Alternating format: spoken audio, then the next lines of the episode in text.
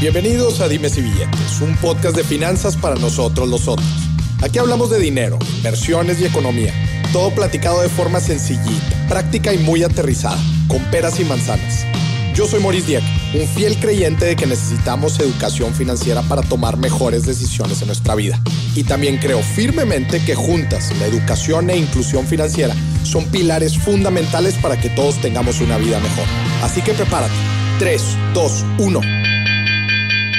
Empezamos. Bienvenidos a otro episodio de Dime si billetes.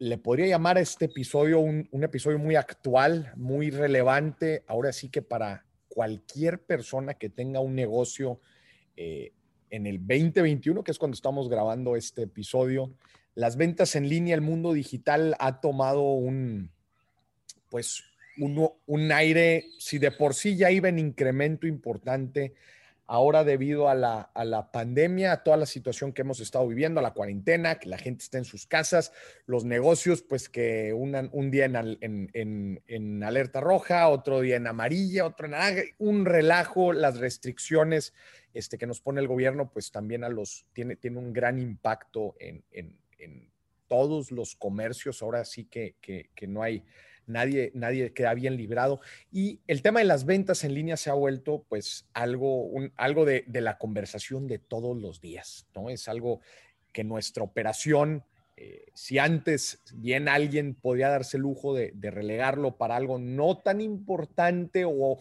o secundario o inclusive al, momento de armar nuestro estado de resultados que poníamos las ventas en línea como el segundo renglón o como algo, algo que no le dábamos tanta relevancia.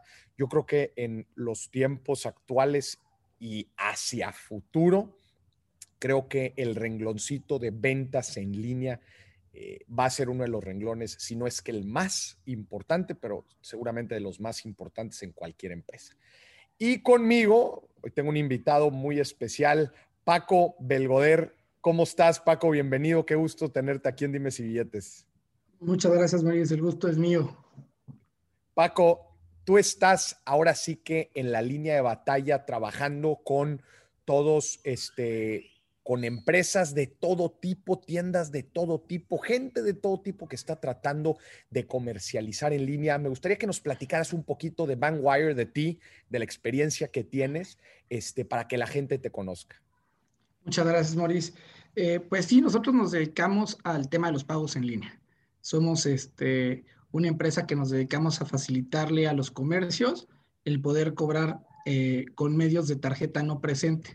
Esto significa que cuando la gente está a través de una aplicación, por ejemplo, que no tiene que estar la tarjeta de crédito físicamente ahí, pueda cobrar, que cuando decides domiciliar un cargo a tu tarjeta de crédito lo puedas hacer, o cuando quieras comprar en una tienda en línea lo puedes hacer.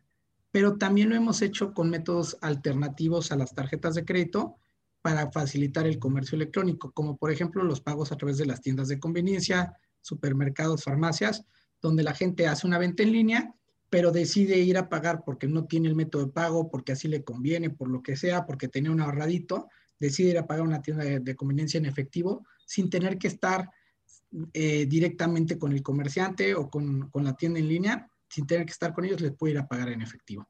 Y nosotros nos dedicamos a esto y atendemos industrias de todo tipo, ¿no? atendemos desde aerolíneas, universidades, eh, fundaciones, eh, consultores, aplicaciones de movilidad, rentas, este, un montón de cosas. Así atendemos de, todos los giros y pues nos ha estado tocando ver cómo eh, este proceso, nosotros somos yo creo que el, la empresa de pagos más antigua en México, tenemos eh, más de 10 años eh, haciendo este servicio en México cuando las ventas en línea no representaban ni el 1% de las ventas totales de las, de las marcas, ¿no? Entonces sí nos ha tocado ver como toda esta evolución desde que fuimos, éramos los únicos, entró PayPal a México, ya estamos nosotros antes que PayPal en México, este, hasta que ya somos cuarenta y tantos competidores, este, y que ya es una industria que ya está aceptada, que la gente ya empieza a perderle el miedo, y que antes era algo para algunos, eran pocos los que se atrevían a pagar en línea, y ahora sí hasta, hasta las abuelitas pagan en línea, ¿no? Ya. Oye, Paco, tú estás en, tú estás en el negocio de facilitar la cobranza o los pagos. A ver, si de por sí el cobrar en nuestro negocio hay veces es complicado y que el cliente, por favor, oye, que a tiempo, este, el tema de cobrar es un tema delicado. Tú estás en el negocio de cómo facilitamos el tema de la cobranza. Si la gente, como dices, quiere ir a pagar a, una tienda de conveniencia, que lo pueda hacer. Si la gente quiere pagar con una tarjeta de crédito, que lo pueda hacer. Con las diferentes este, procesadoras, ¿no? Como dices, al final de cuentas, tú estás en negocio de hacerle la vida más fácil tanto a, tanto empresas para que puedan cobrar como a clientes que puedan pagar. Ahorita tú mencionabas, oye, nosotros somos los que más llevamos tiempo este, en, en, esta industria, cuando decías no representaba nada la venta en línea hace 10 años, ¿no? ¿Cómo, ¿Cómo podrías decir que ha ido evolucionando este tema? Y me gustaría también que nos platicaras cómo empezó todo el tema de, de la pandemia, cómo fue impactando aún más esta industria. Pues, ¿qué te diría? Este, tema, eh, cómo ha ido evolucionando, eh, pues antes eran algunas, o sea, como que todo el mundo le quería eh, veía que en, algunos países, por ejemplo, como Reino Unido, ya hace 10 años ya tenían, empezaba a, marcar una tendencia a la venta en línea, ¿no? Este, siempre, cuando algo empieza a generar tendencia, los, los emprendedores, este, la gente innovadora, que pues normalmente esta gente innovadora pues se hace innovadora conociendo, estudiando, viajando, investigando, este, ve que empiezan a surgir tendencias en otros lugares que pueden parecerse, pueden resultar interesantes en, nuestro país y las traen, ¿no? Entonces, cuando empezaron a ver que empezaba a haber ahí un mercado de ventas en línea, que pues, ya estaba Amazon, que estaba eBay, que estaban este, algunos este, movimientos ahí generando ruido, eh, empezaron en México algunas empresas a querer vender en línea, ¿no? Eh, y cuando tú querías vender en línea, pues era un relajo porque tenías que contactar a, el único que te daba el servicio en México, para México era PayPal, pero lo tenías que contratar desde Estados Unidos y todo era a través de mails porque nadie te contestaba, o mails o teléfono, y era muy complejo realmente que lo pudieras lograr. Y si no querías, tenías que ir a un banco directamente tú con un banco, pero, o sea, no, no te digo el tipo, el, cuate de la sucursal, ¿no? Sino en el corporativo de un banco importante que ya estuviera haciendo eh, esto en México, que había cuatro o cinco que lo estaban haciendo, y tenías que tener un equipo de desarrollo muy potente, este, muy caro, para poder realmente lograr una integración tecnológica que te podía llevar seis, ocho meses de, desarrollo este, y de inversión y demás, para explorar un mercado que apenas estaba queriendo surgir, ¿no? Entonces había muchísimas barreras para hacerlo. Eh, y se generó esta posibilidad a través de Vanguard de, de facilitarle a la, a la, gente que no tuvieran que ser empresas tan robustas este, o que no tuvieran que hacer inversiones tan grandes, esta posibilidad de cobrar, de cobrar en línea, ¿no? Y pues sí, efectivamente ha sido un proceso bien, bien difícil, Maurice, porque la, el crecimiento del, del, comercio en línea sí ha marcado una línea tendiente en los últimos, una tendencia ascendente en los últimos 10 años, que trae crecimientos promedio del 30% promedio anual. anual. Las ventas totales eh, en, en, ventas en línea, eh, se ha ido creciendo el pastel, pero el pastel inició siendo muy chiquito. Claro. O sea, era un pastelitito y ha ido creciendo, creciendo, creciendo. Evidentemente, como todos los primeros años, crecía a, 200, este, a 60, o sea, 200, 150, 80, 60. Y ahorita ya, en, siendo una industria que empieza a ser muy estable, sigue teniendo crecimientos del 30%. O sea, sigue siendo este, eh, crecimientos acelerados, ¿no? Y pues esto de la pandemia eh, ha sido, le ha abierto el principal, yo diría que el principal reto ha sido que las generaciones que estaban adversas o que tenían resistencia a meterse, a enrolarse en los sistemas de pago, a comprar en, en, línea, eh, ya empiezan a, superar esa barrera por necesidad. Además que por gusto, por necesidad, y si logran tener una buena experiencia en sus primeros pagos, en sus primeras compras en línea, ya se vuelven unos usuarios, ¿no? Eso es, eh, eso es importante y es lo que ha sido eh, lo que nos ha traído la pandemia, ¿no? Que la gente ya vio que sí hay otra forma de hacerlo y que no tiene que ser tan, tan frustrante o, tan difícil como ellos esperaban, ¿no? Claro, sí, definitivamente, o sea, eh, me imagino que, cuando empezaste hace 10 años que platicas, pues la educación inclusive de la gente para comprar en línea, la, lo veían inclusive hasta riesgoso y decían, espérate, y voy a meter ahí mi tarjeta y luego qué va a pasar y si, ¿no? Entonces, como dices, ha ido evolucionando y, cuando la gente prueba una primera vez le va bien, eh, pues es, es, muy probable que se quede y como dices, pues ahora ya por tema de necesidad, ¿no? ¿no? Ya no, ya no de que, bueno, pues es un beneficio, no, no, no, ahorita como, como platicamos es un tema de necesidad. Paco, me gustaría, antes de meternos eh, de lleno al tema de, de, de, las, de cómo impulsamos a toda la gente que pueda vender más en línea, me gustaría que nos mapearas cómo funciona todo el ecosistema del e-commerce. ¿A qué me refiero ecosistema? A ver, clientes y tiendas, todos escuchamos Ahí te va lo que escuchamos. Escuchamos tarjetas de crédito, escuchamos tarjetas de débito, escuchamos procesadoras de pago, escuchamos eh, formas de pago como las que platicaba ahorita, eh, escuchamos plataformas de tiendas como eh, tú ponle Shopify, WordPress, como que escuchamos demasiado, pero no terminamos muchas veces de entender cómo se integra todo el ecosistema del e-commerce. Por favor, platícanos. pues es interesantísimo, Mauricio. O sea, algo que yo les digo, yo siempre inicio esta historia contándoles o, este tema platicándoles una anécdota, cómo era ir al súper hace, yo, yo sé que tú eres más joven, no te vas a acordar, pero este, cuando yo iba al, al súper con mis papás de niño, a los 6, 7 años, nos formamos un domingo a las seis y media en la caja y el cuate capturaba producto por producto, este, lo registraba, lo sumaban, ya que acababan la suma total de tus productos, no había código de barras, estaba entrando el código de barras, este, ya que sumaban todos tus productos con una calculadora, este, una caja registrada por una calculadora, decían, oye, ¿cuál es tu forma de pago? Decías, tarjeta de crédito. Sacaba papá la tarjeta de crédito y entonces la señorita volteaba y agarraba dos o tres o cinco libros buscaba los primeros dígitos de la tarjeta que se llaman BIN, que es el que identifica qué tipo de tarjeta es, y buscaba en la lista de ese BIN todas las tarjetas que estaban eh, reportadas como robadas, como fraudulentas, y lo buscaba en libros, que eran como directores telefónicos. Que ya la gente tampoco se acuerda de la sección amarilla de los, de, los directores. Esa yo sí me acuerdo. Eh. es como Google en papel, como Google en papel de este tamaño, ¿no? Entonces, se ponen a buscarlos en, los, en, en estos directorios y si no estaba tu tarjeta boletinada en esa lista, hablaban por teléfono al banco. Entonces, se hacía una llamada telefónica y contestaban en el banco y le decían, oye, el cliente con la tarjeta ta, ta, ta, ta, tal, los 16 dígitos de la tarjeta, quiere hacer una compra por tanto. El banco decía, sí o no.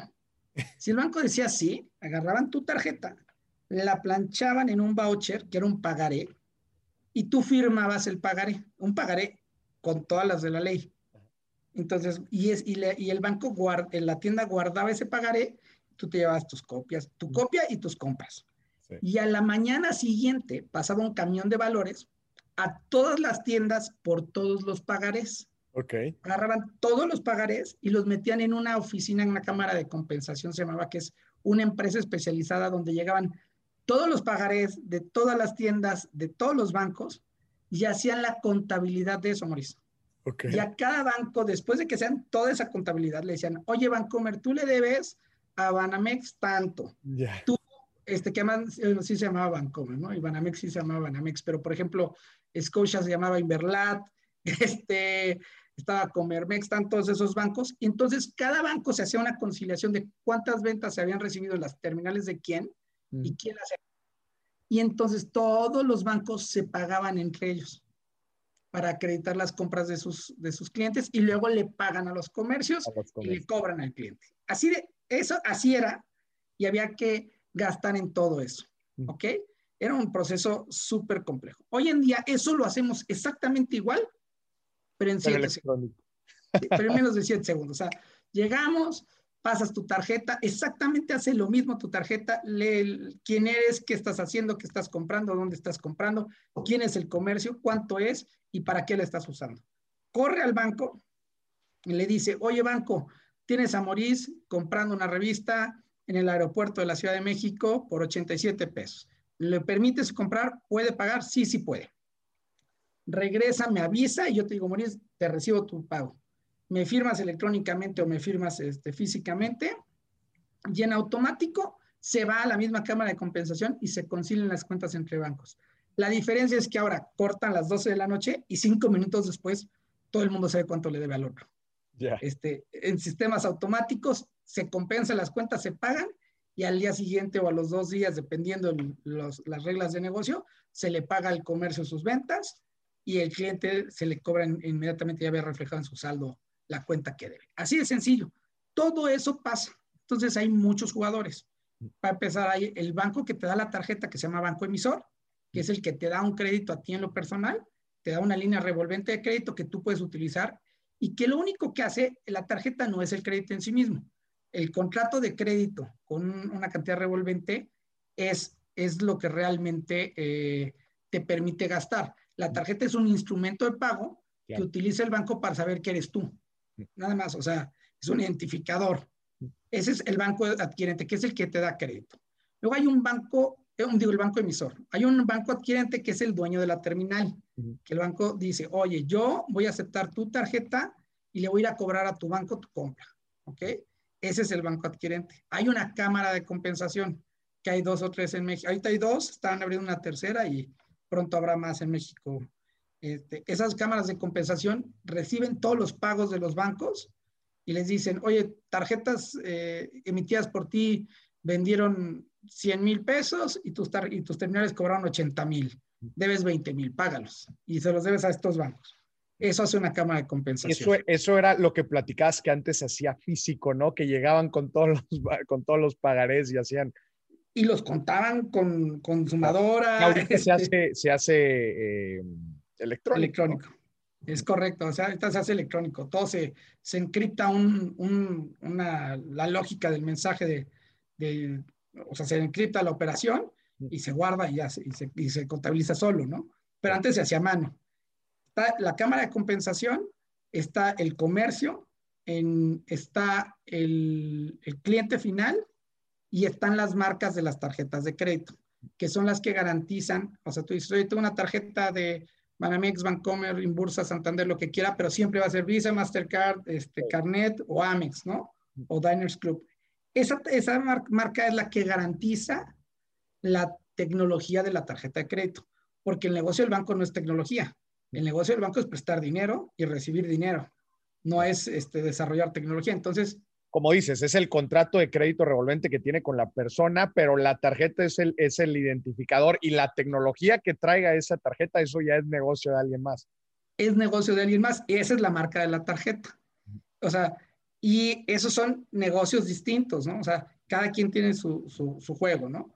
Entonces, y luego hay tarjetas que ni siquiera pertenecen al sistema financiero. Yo te podría decir que en México hoy en día hay 8 millones de tarjetavientes de crédito, que tienen en total 21 millones de tarjetas de crédito bancarizadas, pero que las tiendas de, las tiendas departamentales tienen, tienen más no son una, o sea, que no tienen por qué estar en, el sistema financiero porque son un circuito cerrado, que es una empresa, tiene su propia SOFOM que financia las compras en sus tiendas, tienen más usuarios de esas tarjetas que todo el sistema financiero. Que todo el sistema financiero. Sí. Órale. O sea, o sea yo te digo, entre, tres cadenas de tiendas. O sea, entre tres, Sí, todas las tarjetas estas que, que, dan los, tanto supermercados como tiendas este, departamentales, etc. Tres de esas tiendas tienen más que todo el sistema financiero. Qué dato, qué dato. este, pero eso se integra en el sistema y cada quien tiene un, un caminito. las empresas como nosotros, eh, que somos, unos, somos los procesadores de pago, los agregadores de pago, lo que hacemos es facilitar la tecnología. Como, los, como las marcas facilitan para la tarjeta, nosotros facilitamos la, tecnología para las terminales. ¿Para qué? Para que una terminal física se pueda hacer digital o para que una terminal física se pueda hacer móvil o para que una terminal física pueda tener más funciones. O sea, para que tú a la hora de, de cobrar como comercio puedas ganar un dinero extra y puedas vender tiempo aire y puedas vender este, billetes de lotería y puedas vender lo que quieras. Todo ese tipo de cosas de valor agregado al momento de cobrar lo hacemos nosotros, que somos los agregadores de pago este, o procesadores. Ese valor agregado lo damos nosotros.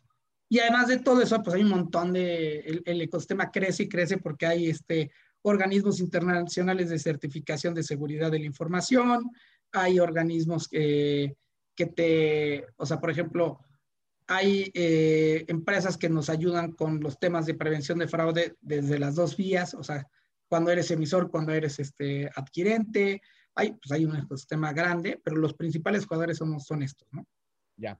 Entonces, en resumidas cuentas, tú que estás metido en la parte del procesamiento de pago, tú estás en, dentro de toda esta cadena en la parte de cómo damos más tecnología desde, digamos, la TPV física, ¿no? La terminal punto de venta física, hasta cómo poderla llevar virtual, ¿no? De forma virtual y poder cobrar en, en, en, Internet y llevar a cabo, ¿no? Estas transacciones este, entre el cliente, ¿no? Y el banco, y el banco receptor, ¿correcto?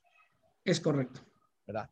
Oye, ¿y cómo, digo, ahorita nos estuviste platicando, estuvo fregona la historia de cómo ha ido evolucionando todo este tema de, de, los pagos. Definitivamente a mí no me tocó esa parte de planear las tarjetas, pero sí me acuerdo que mis papás me platicaron que, que, que eso, que eso sucedía.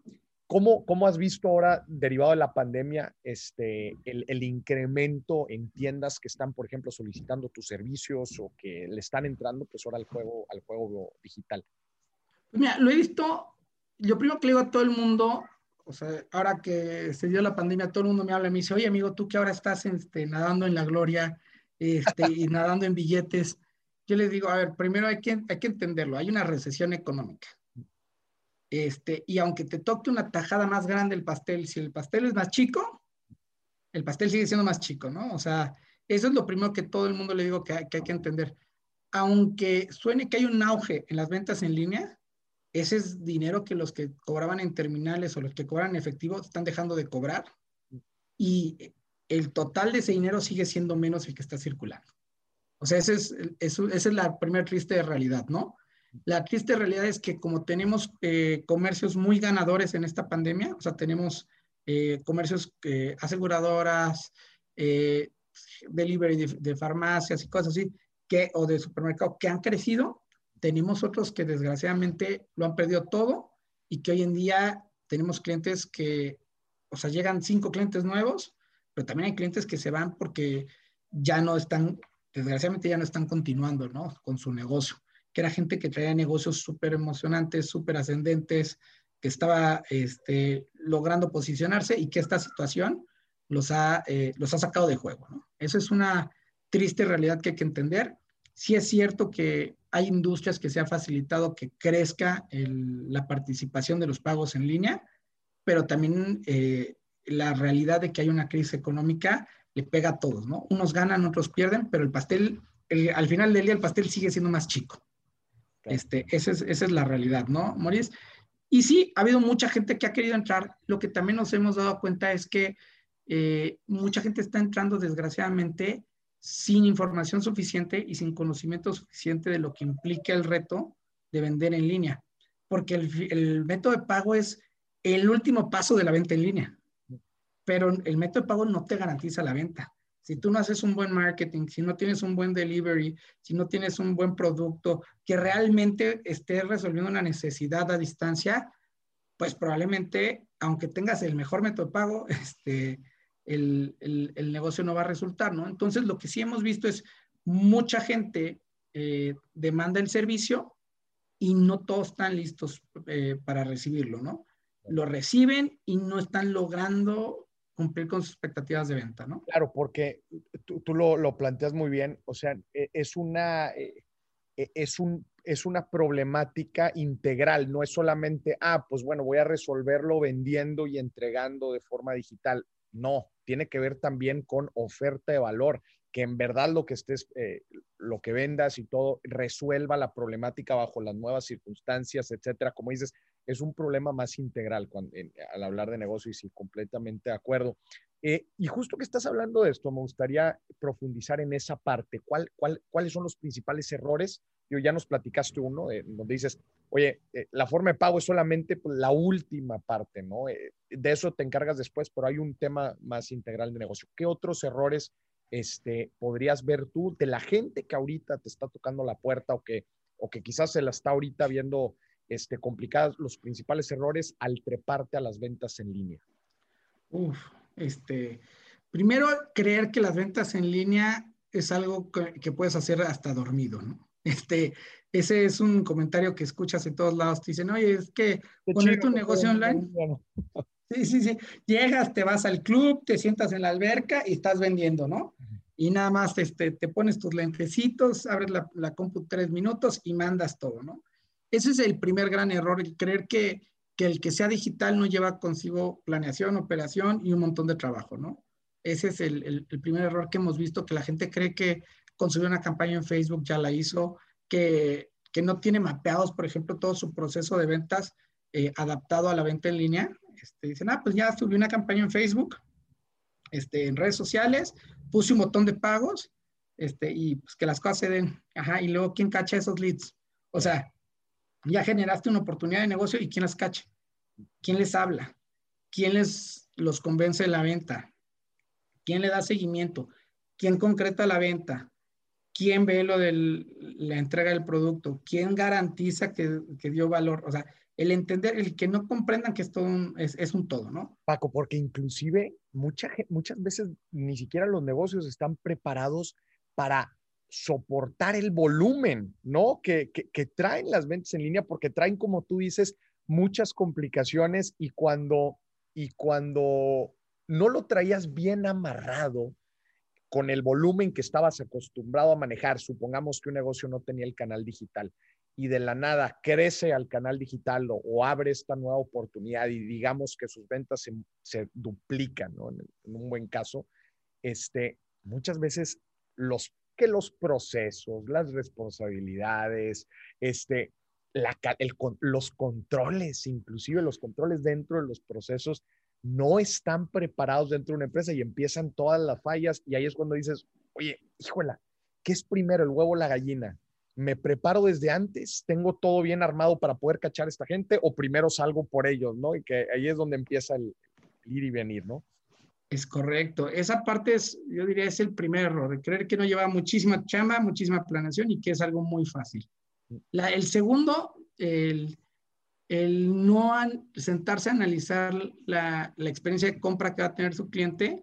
Eh, voy a dar un ejemplo muy tonto. Imagínate que tú quieres vender este, eh, un producto que te lo va a comprar gente con ingresos promedio entre 10 y 20 mil pesos y te entercas en que necesitas cobrar con American Express.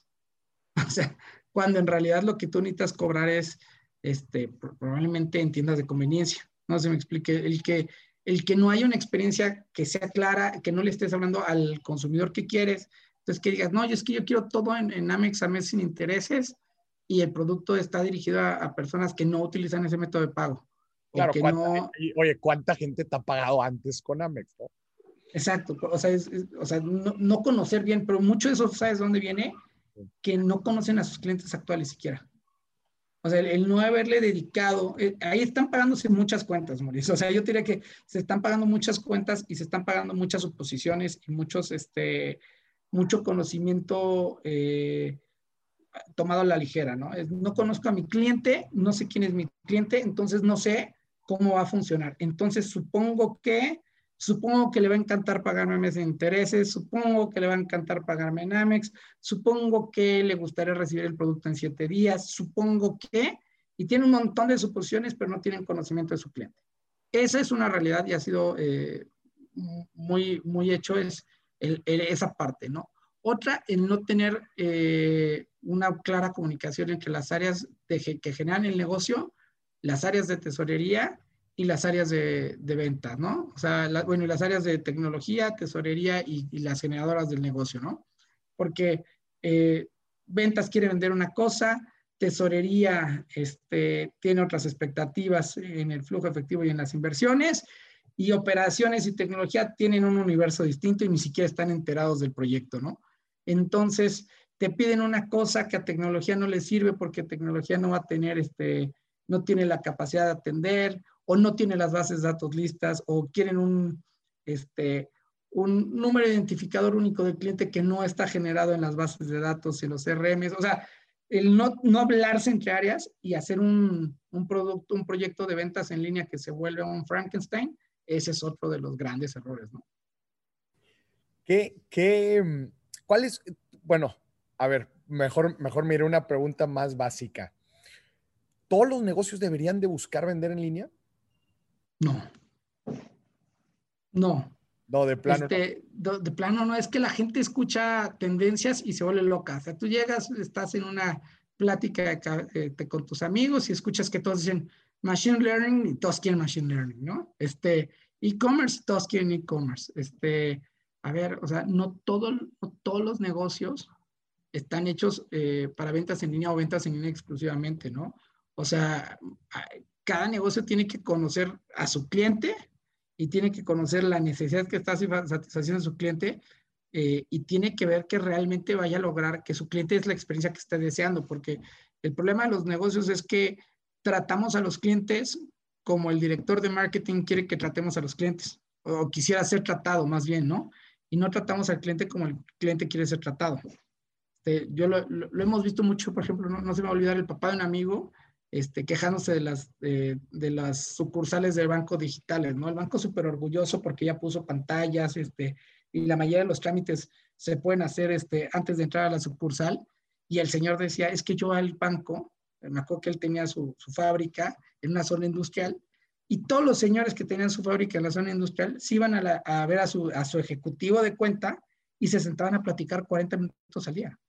Era parte de su, de su vida diaria, ¿no? De su vida cotidiana o el salir al súper. O sea, yo veo gente, yo amaba ir al súper, o sea, amo comer al, fresco. Entonces, iba al, súper que tiene la comida más fresca y hacía mi súper por día. Todas las tardes antes de regresar a la casa pasaba por lo que iba a comer, iba a cenar, lo que iba a desayunar y lo que iba a comer al día siguiente. Este, hay gente que nadie nos pregunta por qué, es, por qué compramos como compramos, ¿no? Este, entonces yo te diría, no todos los negocios están hechos para la venta en línea, ni todos los negocios están hechos para todas las formas de pago, y hay negocios que están hechos para el, por ejemplo, están hechos para tener experiencias híbridas, omnicanal, no, no sé si me explico. Por ejemplo, este, los, yo un ejemplo que uso todo el mundo es cuando salió Luna, dijo Luna que solo iba a hacer este, venta en línea, ¿no? Y ya tiene tiendas físicas en los principales centros comerciales, o Ben Frank, este, salieron diciendo que solo iban a hacer venta en línea y hoy en día tienen una experiencia omnicanal. No sé si me expliqué. Entonces, porque tuvieron que ir, ellos sí fueron escuchando a sus clientes, ¿no? Exacto, creo que, creo que es un punto bien importante, Paco. O sea, en verdad, a ver, vamos a irlos enumerando. Entender el se me hace súper relevante entender el proceso completo de la experiencia que el cliente está obteniendo dentro de tu empresa y dentro de ahí definitivamente entender como cuáles son sus expectativas, este, qué le gusta probar. Oye, me, pareció excelente ahorita el ejemplo de Luna, ¿no? De los, de los colchones. Igual para mucha gente, por ejemplo, al comprar ropa, a mí, yo, yo, te, lo, yo te lo digo personal, a mí me choca comprar ropa por internet, porque, porque obviamente pues te la tienes que probar, etcétera. Entonces, conocer el, proceso de toda la experiencia que está teniendo tu cliente para con tu, con tu negocio, entender muy bien de tu oferta de valor, qué le gusta este, probar y si, y, si, y si inclusive la parte digital es parte de tu oferta de valor o no, o si solamente es un valor agregado y la gente lo está esperando o no, ¿no? Creo que, ¿cuál otro agregarías? Yo diría eso y la falta de comunicación entre áreas, el, no estar alineados como empresa, el, creer que un tema digital es nada más tema de marketing, ese es un gran problema, o sea, porque eh, tiene que ser una estrategia general de la empresa que todos tenemos que vivir, ¿no? Yo creo que eso nos pasó ahorita con, con todo el tema tanto de la venta en línea como del teletrabajo, que nunca se entendió como algo holístico y hay gente que ha tenido como, hay quien ha tenido experiencias súper valiosas en esto, este, ya vemos, por ejemplo, quienes ya teníamos un esquema híbrido desde hace dos, tres años y que la verdad nos cayó, nos fue muy fácil implementarlo, a quienes han sufrido este, caóticamente o de los dos, las dos caras de la moneda, ¿no? De quien trabaja demasiado y quien no trabaja nada, ¿no? Este, entonces, yo te diría, eh, el, entender que son estrategias holísticas de la empresa, ¿no? Que no son eh, cosa de un área nada más. Claro. Oye, Paco, vamos a suponer que una persona que nos esté escuchando ya está lista, este, tiene integrado, por lo menos en su modelo de negocios y en su, y en su oferta de valor, tiene bien claro que quiere incursionar al tema de las ventas en línea. Vamos a meternos a la parte de los fierros, ¿no? Un poquito a la parte técnica. ¿Qué necesita una persona palomear? ¿Qué necesita tener para entrarle de lleno a las ventas en línea? Pues yo te diría que depende. O sea, hay quien, si tú quieres vender a través de una aplicación porque este, es la forma en la que va a consumir tu, tu, cliente, pues necesitas tener una aplicación, ¿no? Este, una base de datos, este, almacén, etc. Pero eh, si tú lo que estás dando es servicios en línea, no sé, por un ejemplo, eres un profesor de yoga y vas a cobrar clases en línea, pues quizá nada, porque ya vemos muchas, eh, muchas soluciones tecnológicas que te podemos permitir vender sin tener siquiera una página de internet. O sea, depende tu proceso de compra. O sea, quien puede, puede tener una, una, una, plataforma, un carrito de ventas, una aplicación o nada. O simplemente muchas ganas de vender y solo tener una landing page o solo tener este, un, una página de Facebook. No sé. O sea, depende de, a quién le vayas a vender, cómo le vayas a vender. Este, quizá tú ya tenías a tu clientela cautiva y solo cambiaste el esquema. Este, entonces, sí dependería, depende de cada negocio, pero lo que sí es, es tenerlo muy claro, muy mapeado porque va a haber soluciones para todo, pero la, tu solución tiene que ser congruente, ¿no? O sea, ese es, ese es el tema, tiene que ser congruente. Y lo que sí necesitas es una cuenta de banco, para que al final ya tienes que recibir el dinero, ¿no? Es, eso de entradita. Oye, y por ejemplo, una pregunta que me hacía la gente de mi comunidad alfa, me, me decían, oye, ¿cómo saber distinguir en realidad cuando, ahorita que tú ponías el ejemplo, oye, pues si, si vas a dar clases en línea, ¿no? No necesitas nada, ¿no? Yo creo que con Zoom y una forma para cobrar, creo que con eso la armas, pero ¿Cuándo sí me conviene, por ejemplo, treparme a estas plataformas un Shopify, un WordPress? O inclusive, ¿cuándo me conviene mejor hacer una tienda a la medida? Este, ¿Cuándo conviene eh, eh, el ir escalando el uso de las plataformas? Pues yo te diría que eso es más una decisión de negocio y yo normalmente lo que le digo es ya que sabes que si es negocio tu negocio.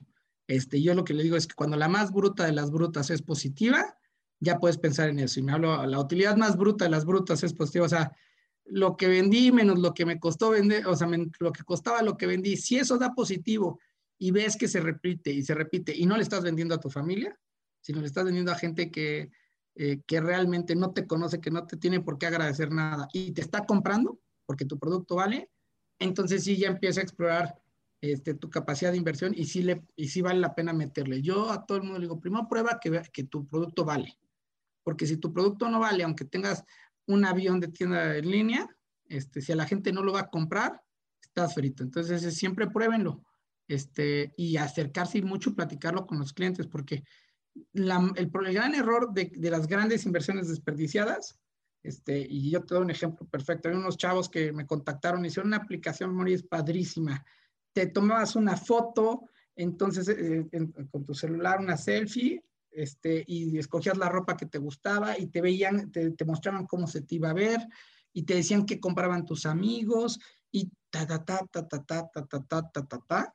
Hicieron un piloto, un piloto, o sea, iban haciendo una versión piloto y un piloto, pero no lanzaban el piloto, no validaban el mercado. Se gastaron 8 millones de pesos en una aplicación y nunca la lanzaron. Híjola. 8 millones de, de pesos en una aplicación y nunca tuvieron una venta porque nunca le preguntaron a la gente qué quería y nunca probaban en chiquito.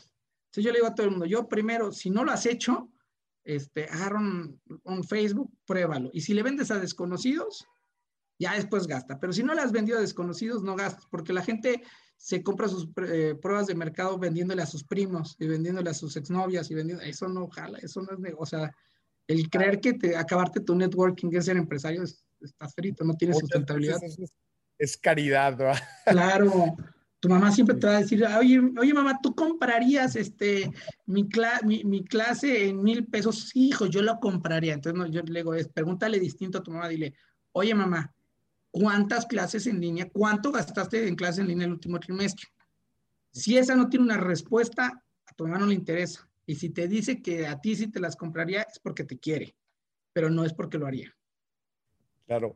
Oye, Paco, un tema bien importante al momento de, vender y de comprar en línea es la palabra seguridad. A ver, si tú no te sientes seguro como cliente, no vas a comprar. Y si tú como empresa no reflejas seguridad y bueno, da seguridad, también te va a traer muchos, muchos problemas. ¿Qué consejos le darías a los dos lados de la moneda? A los negocios para obtener seguridad, porque claro, también es importante este, la información que tiene el negocio, este, que el, que los procesos estén seguros, etcétera. También como para el cliente el saber, oye, eh, aquí donde estoy comprando en verdad me conviene, etcétera, y que no suceda como platicabas ahorita, oye, pues que tu, que, que, tu primera experiencia o tus experiencias en internet sean, sean, sean las buenas, pues para que no, para que todavía agarres confianza y sepas dónde meter tu dinero. ¿Qué le dirías a la gente?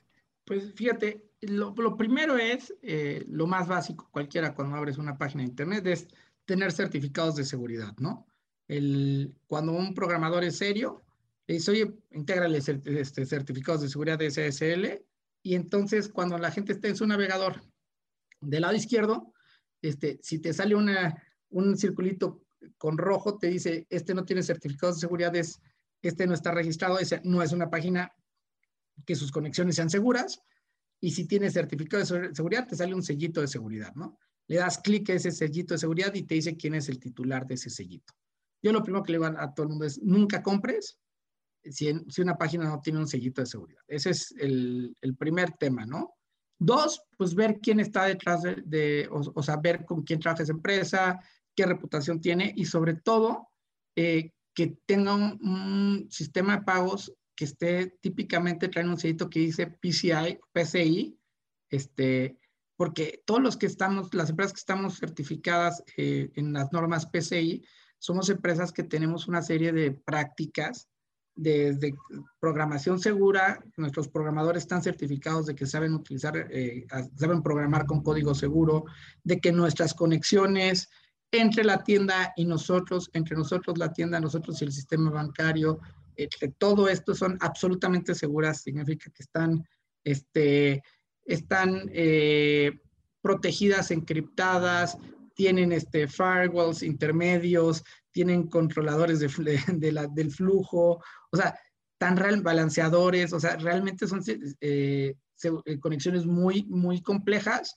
muy seguras y muchas de grado militar. Entonces yo te diría es, oye, la, empresa de pagos, cuando llegas al botón de pagos, te dice, oye, este es un, está certificado PCI, bueno, eso te da mucha confianza, ¿no? Porque al final del día, eh, eso te garantiza que tu tarjeta de crédito nunca se va a comprometer, ¿vale? Eso es súper importante. Y yo lo que le digo a todo el mundo es, primero prueben siempre con la de crédito y no con la de débito. es, siempre, sí, porque al final del crédito, por mal que te vaya, por mal que tengas una experiencia, lo tienes que pagar en 28 días o en 40 pero el, el, débito ya te lo tomaron. Este, entonces, si vas a experimentar con una página, prueba con la de crédito y, prueba poquito. Este, y sobre todo, importantísimo, es hay que monitorear, o sea, la gente tiene que estar consciente de qué gasta, de qué le están cobrando, de, entonces, activar sus notificaciones de, de las aplicaciones de sus tarjetas de crédito es súper importante y yo creo que cualquiera eh, que hace un uso cotidiano, constante o que ha registrado su, tarjeta de crédito para varios servicios, es importante monitorear tus, tus, operaciones financieras cada siete, cada tres días, dependiendo cómo la uses, ¿no? O sea, por ejemplo, en mi caso, que por todo el, tipo de consumo que utilizamos es digital y yo estoy muy abierto, muy, muy inmerso en el consumo digital, pues yo sí reviso todas las noches este, mis operaciones financieras. Si algo no me cuadra, pregunto, oigan, ¿alguien usó mi tarjeta para comprar esto? ¿Alguien investigo quién es el comercio, veo qué tal? Y si algo no me cuadra, pues hablo al banco, ¿no? Entonces es, es, es, estar consciente de cómo estás usando tu tarjeta, porque tú eres el responsable de tu tarjeta.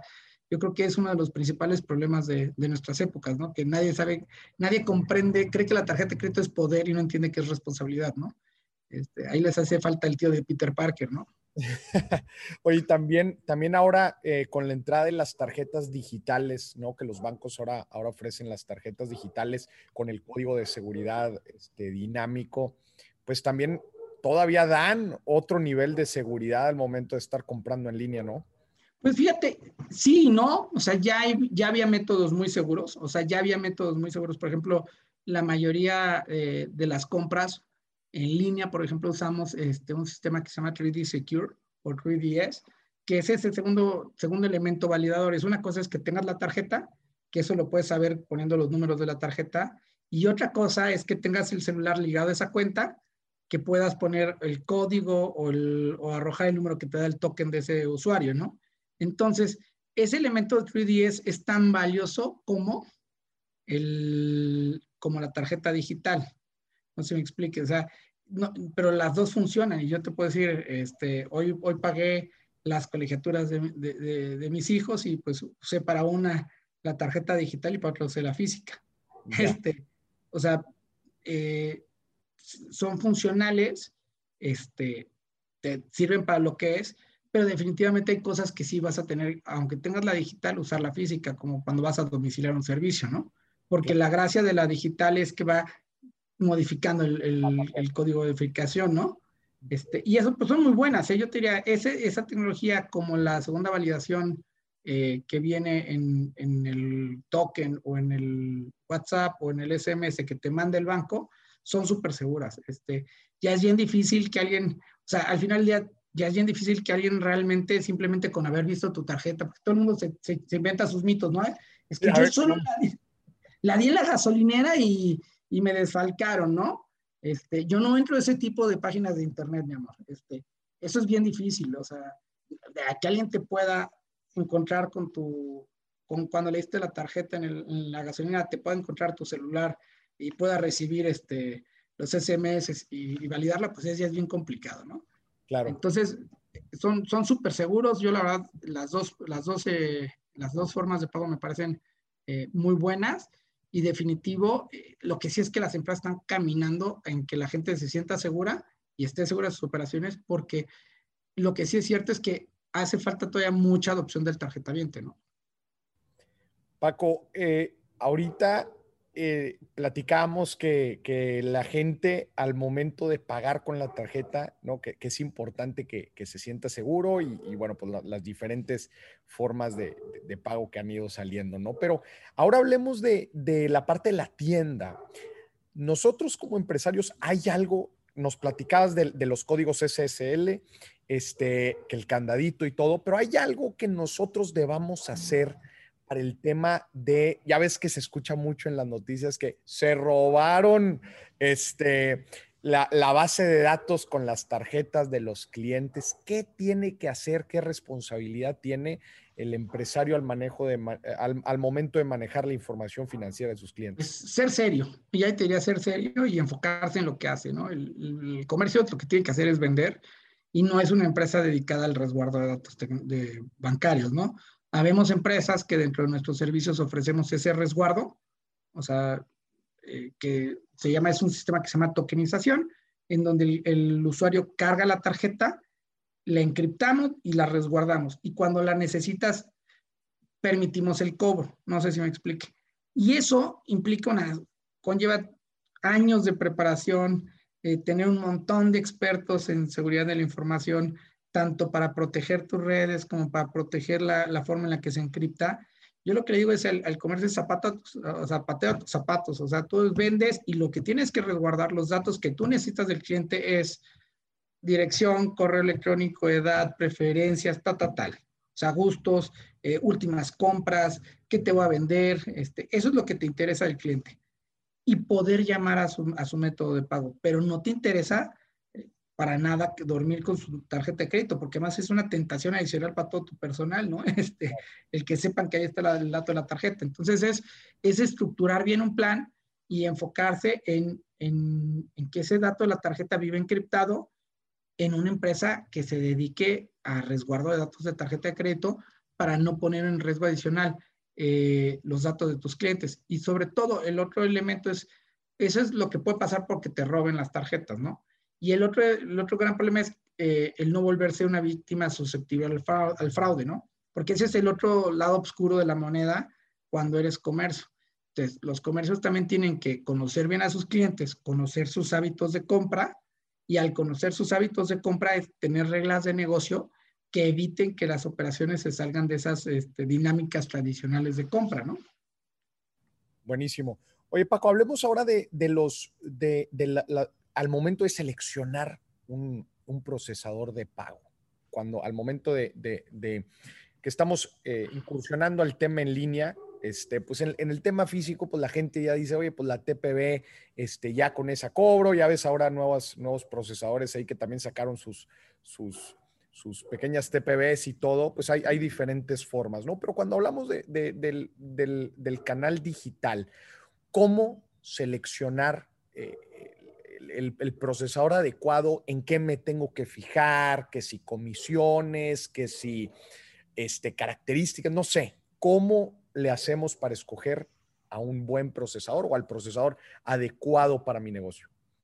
Ah, pues fíjate, es muy interesante porque eso tiene que ver igual con entender cuál es tu ciclo de venta, tu proceso, porque una cosa es decir, oye, si yo quiero una terminal porque voy a vender en 800 puntos de venta, pues tú no necesitas una terminal digital, tú necesitas un, un dispositivo, el famoso dongle, ¿no? Este, estas, estas terminales móviles que son muy accesibles, que no usan papel, que la gracia de esas es que no tengas que estar con el tema del papel y llamándole a un banco que es complicadísimo para que te reemplace la, la sino que son efectivas. A ver, se, se, daña, compras otra 400 pesitos y sigues cobrando, ¿no?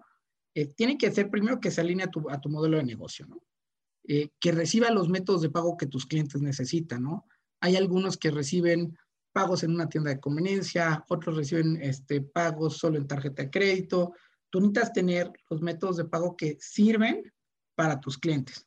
Yo lo que le digo a todo el mundo es otra cosa importantísima, lo menos importante es la tasa. O sea, lo menos importante en la venta en línea es el costo, porque al final del día ese costo tú se lo, no, no le tienes que decir a tu cliente, vale 100 más la comisión bancaria. O sea, al final del día tú lo repercutes en el precio, porque cambia tus costos y lo repercutes en el precio. Va a ser algo que va a pagar el consumidor final.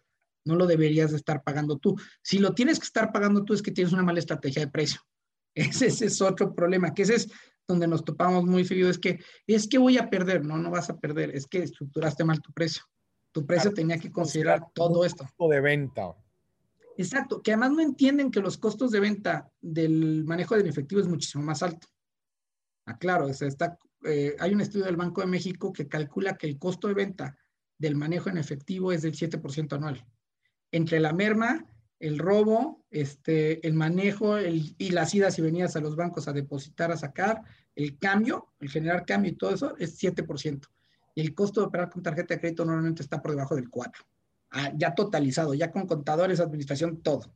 Es más barato trabajar con tarjeta de crédito que en efectivo aunque no lo sientas de inmediato. Es que ese es el tiro. La, gente normalmente, oye, pues le duele que en cada transacción le estés quitando, pero como tú dices, no logramos ver este, the big picture, ¿no? De, de, claro. relacionado. Exacto. Ese es el primero. Yo diría, el costo es lo menos importante. Y van a decir todos, oye, ¿por qué, Porque en serio, les prometo que es lo menos importante. Es más importante, primero, que la empresa que me está ofreciendo los servicios es una institución que está registrada ante la Comisión Bancaria porque eso significa que es una empresa que sabe en dónde, o sea, que la autoridad le está supervisando. Las empresas de este tipo, al final del día, uno, dos, tres días, dependiendo del modelo de negocio, administramos dinero a nuestros clientes. Entonces necesitamos unas entidades financieras y necesitamos regulación. Entonces necesitamos supervisión de la autoridad. Entonces, primero que es una entidad que está este, registrada y autorizada por la Comisión Bancaria, Nacional Bancaria de Valores, para hacer, dar este servicio. Segundo, que sea una empresa que cuenta con las certificaciones de seguridad PCI, que es lo mínimo que necesita para poder dar este servicio. Tercero, importantísimo, que las condiciones del contrato de, de, mi proveedor no sean un, un secreto, ¿no? Eh, hemos visto mucho que ahora han salido una serie de empresas que te dicen, sí, fírmame este contrato de tres hojas que dicen en resumen, dicen que todas las, condiciones de nuestra relación se basarán en los términos y condiciones de mi página de internet que puedo cambiar cuando yo quiera. A ver, eso es, es un suicidio. O sea, a ver, que las condiciones de la contratación sean claras. O sea, que me digan, hoy me prometen esto y no me van a cambiar las condiciones sin previo aviso. Eso es súper importante, ¿no? O sea, mucha claridad en, en, qué me van a ofrecer, en, este, en qué me tienen que cumplir y que no estén cambiando las reglas del juego en el camino, que eso es algo que se ha dado desgraciadamente en los últimos dos, tres años, que se ha puesto de moda en, algunas empresas, ¿no? Tres o cuatro, que, que, tengan las formas para integrarse a mi sistema, porque no todo en la vida es, o sea, hay, hay quienes hacen servicios plug and play que tú solito te integras, y hay quienes por su nivel de ventas o por sus necesidades mismas necesitan ir un poquito más allá cómo integrar, no sé, por ejemplo, si tú eres una empresa, yo me acuerdo las aseguradoras, ¿no? Que necesitan que operaciones y finanzas tienen que recibir información distinta en distintos momentos. Bueno, o sea, que tengan la capacidad de vincularse a mis procesos de negocio, ¿no? Eso es súper importante. Y eh, ya después de todo eso, pues que nos platique de la representación que hace de, las de los contracargos o de las de las eh, controversias con tarjetavientes, que realmente es una empresa que me vaya a representar y sobre todo eh, que, que, me garantice que si yo decido cambiar de proveedor de pagos y yo tengo resguardados datos de tarjeta de crédito de mis clientes con ellos, esos datos los voy a poder llevar a donde, con el nuevo proveedor que yo decía tener en pagos. Que esa es una barrera que desgraciadamente muchas eh, empresas han utilizado para impedir que te vayas. Te empiezo a dar un mal servicio o te empiezo a conformar con mi servicio y bueno, ándale, Maurice, vete a donde quieras, pero yo tengo los datos de tus tarjetas. Y si no, vas a tenerlos que volver a cargar. Es, un, proveedor de pagos tiene que tener la transparencia de decirte, oye, Maurice, mientras estés contento, aquí estoy.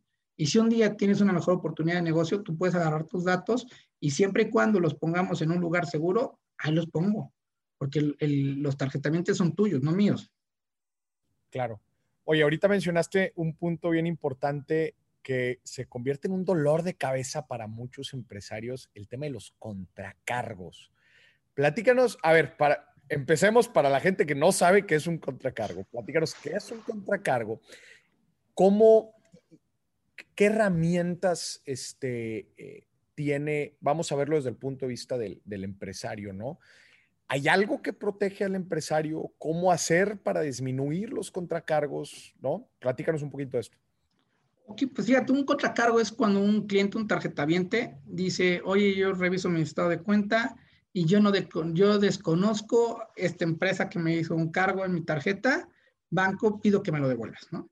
Eh, un hotel, una comida, o este, una compra en línea, y dice, yo no hice esta compra en línea ese es un contracargo. Entonces el banco voltea y te dice como comercio, oye comercio, tú me, mandaste una compra de este cliente de Juan, demuéstrame que le vendiste a Juan. Ese es eh, básicamente un contracargo.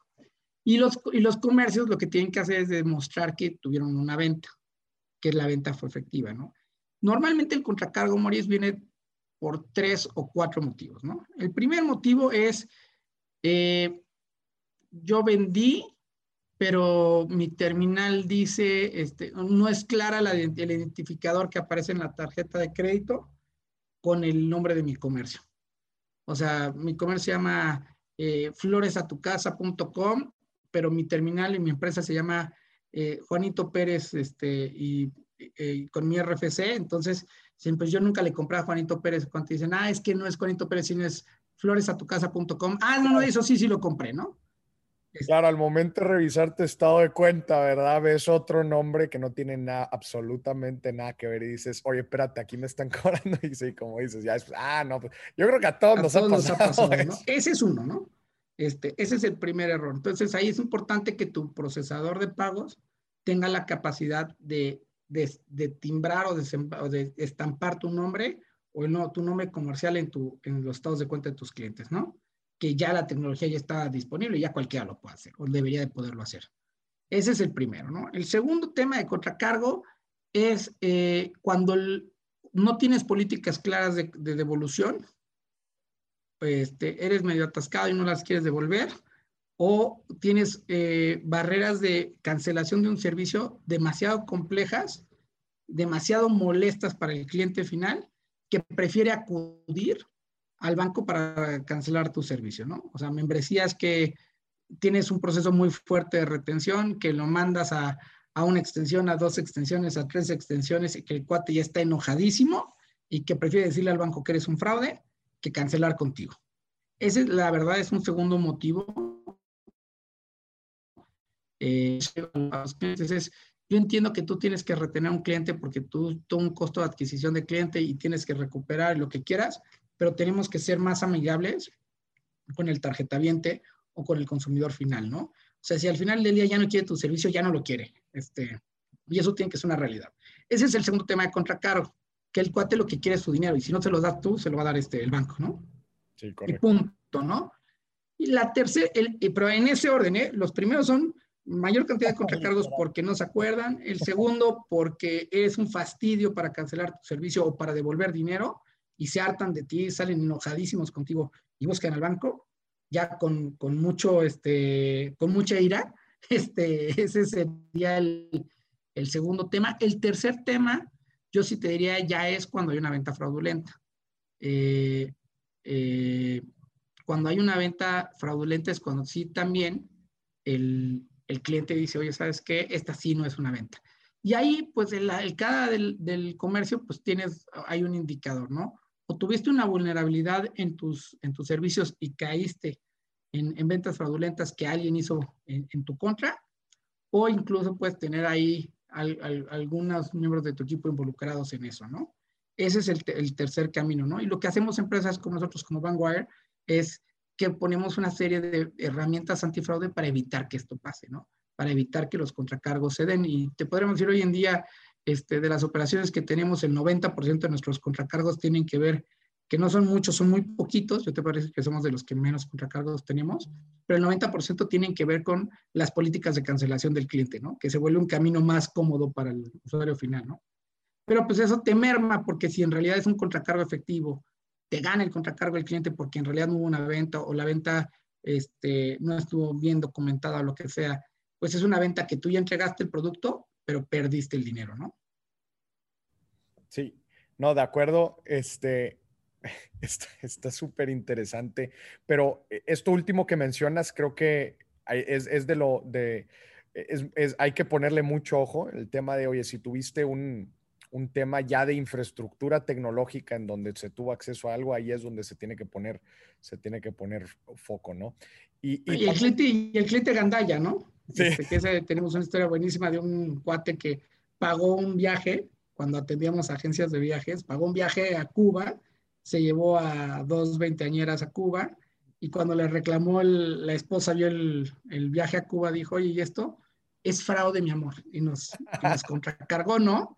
Este, y la agencia de viajes me dijo, mira, aquí están los boletos, aquí están, y aquí están las fotos del cuate en Cuba con las chavas. ¿eh? Claro. Este, entonces, ese, ese, ese, ya es el cliente ganda ya, ¿no? Oye, Paco, por último, para ir cerrando el episodio, platícanos tus mejores hacks. Otra vez, tú, tú llevas ya muchos años este, en la industria de las, de las ventas en línea, platicas con muchos clientes, como platicabas ahorita, te, te toca ver casos de éxito y te toca ver eh, cajeteadas o grandes errores. Platícanos así a grandes rasgos cuáles son tus mejores consejos para, que, para impulsar las ventas en línea, para que la gente pueda impulsar sus ventas en línea. Pues primero, aprender en chico.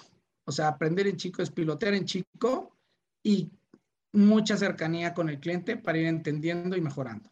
Dos, aunque pilotees en chico, muchísima información, o sea, adquirir toda la información que puedes y tomarse la molestia de entender toda la información que puedes, ¿no? O sea, entender cuáles son los hábitos de pago, este, cuándo le es más cómodo pagar el cliente, eh, lo vemos este, con, con, los cobros constantes, hay gente que quiere cobrar este, las colegiaturas los días 14, ¿no? O sea, a ver, no intentes cobrar los 14, nadie te va a pagar el 14. Si cobras el 15 o el 16, sí cobras, si cobras el 14, te enojas, marcas, molestas a la gente, o sea, es tener un, o sea, escuchar lo suficiente para entender cómo sí, ¿no? Eh, muchísima información eh, y sobre todo es, hay gente experta en esta materia, o sea, aunque sea algo que todavía nos suena nuevo y queremos este, decir, ay, pues cualquier chavito que esté recién salido de la universidad lo forma a mi manera y, este, y aprende a hacer comercio en línea. Yo te diría, ya hoy en día hay mucha gente especializada que es muy buena en este tema, con mucha experiencia, y si vas a, a querer innovar en, en, ventas en línea a buscar a los expertos, o sea, tanto en el tema de los procesadores, este, que sea como a tu personal interno de, del canal online, es un canal de negocio completo y tiene expertos como, como el retail tiene sus expertos y tiene su complejidad, en línea tiene sus, sus, expertos, tiene su complejidad y buscar a esa gente que sí sabe, que ya tiene experiencia, que ya ha tenido casos de éxito y atraerla a tu equipo, ¿no? Porque si es un canal que tiene crecimientos muy interesantes y que va a llegar muy pronto a ser uno de los principales canales dependiendo de tu industria, ¿no? Me encantó esta recomendación, Paco. Muchas veces queremos ser el famoso todólogo y, y como dices, oye, a ver, zapatero a tus zapatos, o sea, este, concéntrate en, en, la operación clave, en esas cosas que, que, que, en donde agregas más valor tú como, como empresario este, y todo lo demás, oye, acércate a expertos que te puedan apoyar, que tengan ya todos estos años, estas experiencias, te vas a ahorrar muchísimos, muchísimos, este, eh, trampas, te vas a ahorrar mucha lana y te vas a ahorrar mucho, mucho tiempo, ¿no? Entonces, creo que, creo que ese es un, mensaje bien, bien importante para toda la gente que, está, que quiere incursionar en esto, este, acérquese a los expertos. Paco, si la gente eh, esté interesada en Bandwire, en utilizar a Bandwire como su pago, ¿dónde te pueden encontrar? www.bandwire.com este, y ahí estamos en contacto en redes sociales. Este, Vanguard en, redes sociales, en LinkedIn, en Facebook, o como Paco Belgoder en Instagram, en Facebook, este, ahí estoy en LinkedIn también, ¿no? También que vean la gente, échense una vuelta, como dijo Paco, por www.banwire. Wire se escribe, bueno, vamos a deletrear Banwire, B-A-N-W-I-R-E.com. Banwire este, y también para que, se, para que revisen este, los diferentes productos que tienen, pues unos muy innovadores, ¿verdad, Paco? Como la liga referenciada, en donde ya prácticamente con una liga la mandas por, por, por mensajería, por WhatsApp, y ahí mismo puedes O sea, tú dices, oye, yo soy el profesor, doy clases en línea, lo que sea, y las voy a cobrar y puedo meterme sin tener nada, ni una página de internet, nada más, ya tengo mi cliente, me meto, a una página de internet, genera una referencia de pago y le llega a su celular, se la puede mandar por WhatsApp, por Facebook, por lo que sea, le da clic y paga, ¿no? Este, y la vida se vuelve muy simple, ¿no? Buenísimo.